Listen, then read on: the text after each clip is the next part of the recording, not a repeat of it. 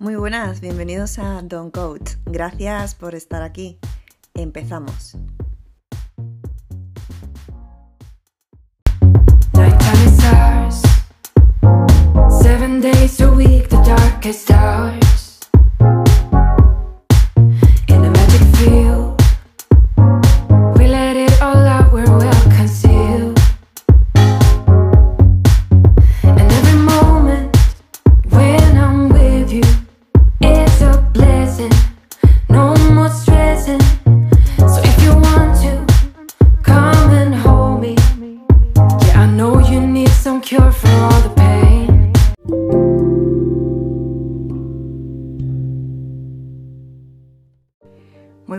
Pues mira, hoy pues no miréis, porque no, aquí no se mira nada, aquí se escucha.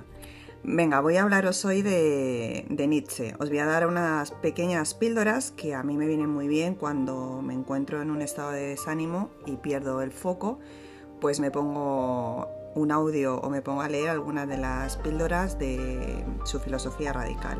Sobre todo es un libro que me gusta mucho recordar y que mm, tanto me lo pongo en audio como me lo leo, de Alan Percy, y dice Nietzsche para estresados. Bueno, pues a mí este libro la verdad es que me funciona bastante bien. Entiendo que a algunos no les guste Nietzsche por lo radical que es, pero os puedo asegurar que estas píldoras os va a poner las pilas y os va a motivar para recobrar la energía y superar momentos de desánimo para que mantengáis vuestro enfoque, aunque algunos no compartáis la misma apreciación que yo por Nietzsche. Bueno, empezamos. ¿Preparados? Que vienen curvas. Bueno, ¿y cómo voy a hablar de Nietzsche sin presentarle, no? Bueno, pues muchos le conoceréis, pero hay gente que ni siquiera habrá escuchado hablar de él. Bueno, pues Nietzsche nació en 1844 en la localidad germana de Rocken, hijo de un pastor evangélico que falleció cuando él tenía 5 años. Él creció en un ambiente de pietismo protestante dominado por mujeres. Tras estudiar en un internado donde se iniciaría en la antigüedad griega y romana, estudió filosofía clásica en las universidades de Bonn y Leipzig, si se pronuncia así. Fue en esta última donde entró en contacto con el ideario de Schopenhauer y la música de Wagner, compositor admirado a quien después conocería en persona. En 1869, a la temprana edad de 25 años, Nietzsche ya era catedrático de filosofía clásica en la Universidad de Basilea. Sin embargo, su actividad docente en esta institución fue interrumpida en 1870 por el estallido de la guerra franco-prusiana. Nietzsche participó en la contienda como enfermero, hasta que tuvo que abandonar el frente a causa de la disentería, afección que no llegaría a restablecerse nunca totalmente. En 1881 conoció a Louis Andrea Salomé, mujer de la que se enamoraría perdidamente, pero que acabaría casándose con un amigo suyo. Esto, esto te rompe el corazón. Este rechazo de Salomé hacia Nietzsche acabaría afianzando en él su proverbial misoginia. Obligado a jubilarse prematuramente debido a las secuelas de su enfermedad, se trasladó a la Ribera Francesa y al norte de Italia para pensar y escribir. Solo y frustrado porque sus obras no tenían la acogida que él esperaba, en 1889 un Nietzsche prácticamente ciego fue víctima en Turín de los primeros accesos de locura. Después de largas temporadas internado en clínicas de Basilea y Jena, pasaría el resto de su vida en casa de su madre, que cuidó de él hasta que su muerte quedó al cargo de su hermana. Nietzsche falleció en el año 1900. Su legado filosófico posee una enorme ambición que no ha perdido en la actualidad su poder inspirador y provocador. Y ahora sí, empezamos. Bueno, son 99 píldoras, obviamente no voy a nombrar los 99, pero voy a nombrar alguna que otra y en otros podcasts, si os gusta, pues seguiré nombrando las siguientes. Es la filosofía radical contra las preocupaciones. Tanto en el mundo de la empresa como en el ámbito personal, la filosofía de Nietzsche es altamente efectiva para hallar la salida de cualquier encrucijada que tengas. Cada mmm, herramienta que os voy a dar eh, abre con un aforismo de este pensador seguido de una interpretación en clave actual para mejorar nuestra calidad de vida. Estas herramientas han sido diseñadas para ayudar a tomar decisiones, recuperar el aliento, enderezar el rumbo perdido y relativizar la importancia de las cosas que nos suceden en la jornada de nuestro día. Y ahora sí, empezamos con estos fogonazos de lucidez de la filosofía de Nietzsche. Y voy a empezar con la primera píldora, ¿vale? Vamos a despertar esa mente, vamos a salir del letargo y vamos a echarle un par de narices a la vida. La primera píldora dice así, Aquel que tiene un porqué vivir puede enfrentarse a cualquier cómo. Esta es la primera píldora del filósofo Nietzsche. El estrés y la desorientación hacen presa de nosotros cuando perdemos de vista nuestros objetivos vitales, la sensación de trabajar mucho para nada. El agotamiento que produce la dispersión tiene su antídoto en una meta clara que dé sentido a lo que estamos haciendo con sus buenos y sus malos momentos. Sobre todo, Víctor Frank considera que basta con que el individuo encuentre un sentido a su vida para superar la mayoría de los problemas que le aquejan. La logoterapia busca justamente eso. En lugar de excavar en el pasado del paciente, se explora qué puede hacer con lo que tiene aquí y ahora y voy a explicarlo de un modo más sencillo. Es encontrar un motivo para levantarte cada día de la cama. Y eso es el drama de muchas personas de a pie de hoy en día, que están insatisfechas con su existencia porque tampoco saben qué tipo de vida desearían vivir. Y esa es la primera condición para dejar de estar perdido. Es saber, al menos, a dónde quieres llegar en la vida. Por eso Nietzsche señala la importancia de encontrar un por qué vivir. Cuando nuestra vida se llena de sentido, de repente los esfuerzos y de repente los esfuerzos ya no son fatigas, sino pasos necesarios hacia la meta que nos hemos fijado. Así que despertar, moveros, levantaros de la cama y buscar esa meta a la que queréis llegar, para poder dar sentido a vuestros días y días y días. Bueno, y vamos con la segunda píldora que seguramente que más de uno y más de una mm, se va a sentir identificado. Y dice así, el destino de los seres humanos está hecho de momentos felices. Toda la vida los tiene, pero no de épocas felices. La felicidad es frágil y volátil, porque solo puede vivirse en determinados momentos. De hecho, os voy a decir una cosa, si pudiéramos experimentarla ininterrumpidamente, la felicidad perdería todo su valor, ya que únicamente podemos percibirla por contraste. Eh, os cuento, tras una semana de cielo cubierto, el día soleado nos va a parecer un milagro de la creación. Del mismo modo, sentimos la alegría más radiante cuando salimos del pozo de la tristeza, a ver, ambas emociones se complementan y se necesitan, porque ni la melancolía es eterna ni podríamos soportar 100 años de felicidad. Esto es uno de los factores de estrés de la sociedad moderna, creer que tenemos que estar en la obligación de ser felices en todo momento y todo lugar. La negación de la tristeza hace que se dispare el consumo de antidepresivos, las terapias y el derroche en comprar cosas que no necesitamos para llenar ese vacío. Parece que si no estamos sonriendo todo el tiempo fuera motivo de, vergüenza.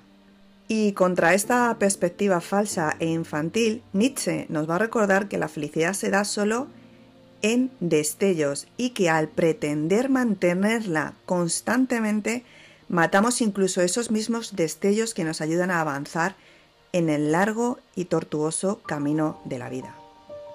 Y os recuerdo que hay que permitirse estar mal, hay que permitirse esos días tristes, que sean más alegres que tristes, por supuesto, pero que no es malo tener un día un día de mierda, que dices, oye, mira, es que no me apetece estar regalando sonrisas aquí a todo el mundo para complacer al personal. Es importante aceptar y experimentar tanto los momentos difíciles como los felices. Y hay que priorizar nuestro bienestar, es que es crucial. Si no te respetas a ti mismo, es muy difícil que esperes que los demás lo hagan. No tienes que ser el entretenimiento de nadie ni adaptarte a expectativas ajenas. Además, tu autenticidad y cuidado personal son primordiales, incluso si eso implica admitir que no siempre estás bien. Y vamos con la tercera píldora. Seguramente que más de uno cuando escucha esta píldora dirá, este fin de semana me voy a este sitio, porque es verdad que tiene razón que estamos desnaturalizados. Y dice así la tercera píldora de Nietzsche. El hecho de que nos encontremos tan a gusto en plena naturaleza proviene de que ésta no tiene opinión sobre nosotros. Los seres humanos del siglo XXI estamos, como he dicho antes, desnaturalizados y eso nos hace sentirnos a menudo como extraterrestres en nuestro propio planeta. Aunque creamos que la cultura y la civilización han suplido nuestra parte más animal e instintiva, seguimos necesitando el contacto con nuestro entorno natural. Para tratar cuadros de ansiedad debidos al exceso de trabajo y a una estancia demasiado prolongada en la jungla urbana, una escapada de dos o tres días a la naturaleza puede ser más efectiva que atiborrarnos de fármacos. Al sentir el olor de esa tierra fresca, el aire limpio, el silencio solo quebrado por las pequeñas criaturas que zumban y pían a nuestro alrededor, nos reencontramos con nuestra esencia largamente abandonada. Y tal como apunta Nietzsche aquí, en la ciudad debemos representar un papel porque nos importa mucho lo que otros piensen de nosotros. Y al regresar a la naturaleza, en cambio, podemos permitirnos el lujo de ser nosotros mismos, no tenemos que vestirnos, hablar o actuar de un modo especial. Basta con dejarnos guiar por ella hacia el centro de nosotros mismos, donde un manantial de calma nos estaba esperando. Y vamos con la cuarta, y dice así, uno tiene que pagar por la inmortalidad y tiene que morir varias veces mientras sigue vivo. Nietzsche aquí nos recuerda que no hay una sola muerte a lo largo de la existencia de un ser humano. A lo largo de la vida vamos a ir culminando etapas y es conveniente morir simbólicamente, claro, para poder nacer en el siguiente estadio. Estos saltos de una vida a la siguiente es lo que las tribus más apegadas a la tierra llaman ritos de paso, un momento de transición que nuestra civilización está perdiendo actualmente. El antropólogo J.M. Fericla comenta sobre esto. La primera comunión, y, y hablo de esto al margen de cuestiones religiosas. Y dice así, la primera comunión era tradicionalmente un rito iniciático, una puerta simbólica que conducía de la infancia a la, a la pubertad. A los niños se les compraban los primeros pantalones largos tras la primera comunión, lo que les convertía ya en hombrecitos. Esto coincidía con los primeros permisos para salir a la calle solos, aunque solo fuera a comprar el pan. El padrino solía abrir una cuenta corriente con este mismo motivo. Y también en la primera comunión a los niños se les regalaba el primer reloj, lo que suponía un control adulto del tiempo. Vamos a hacer un buen ejercicio y vamos a tomar conciencia de las vidas que hemos estado pasando, de las vidas y las etapas que hemos ido culminando. Y nos vamos a hacer una pregunta. ¿Cuál es la siguiente vida a la que deseo nacer?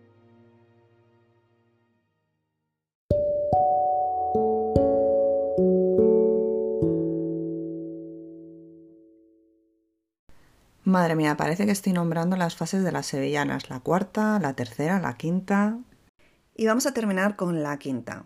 Y dice así, la distinción que encontramos en el infortunio como si sentirse feliz fuera un signo de vulgaridad, de falta de ambición.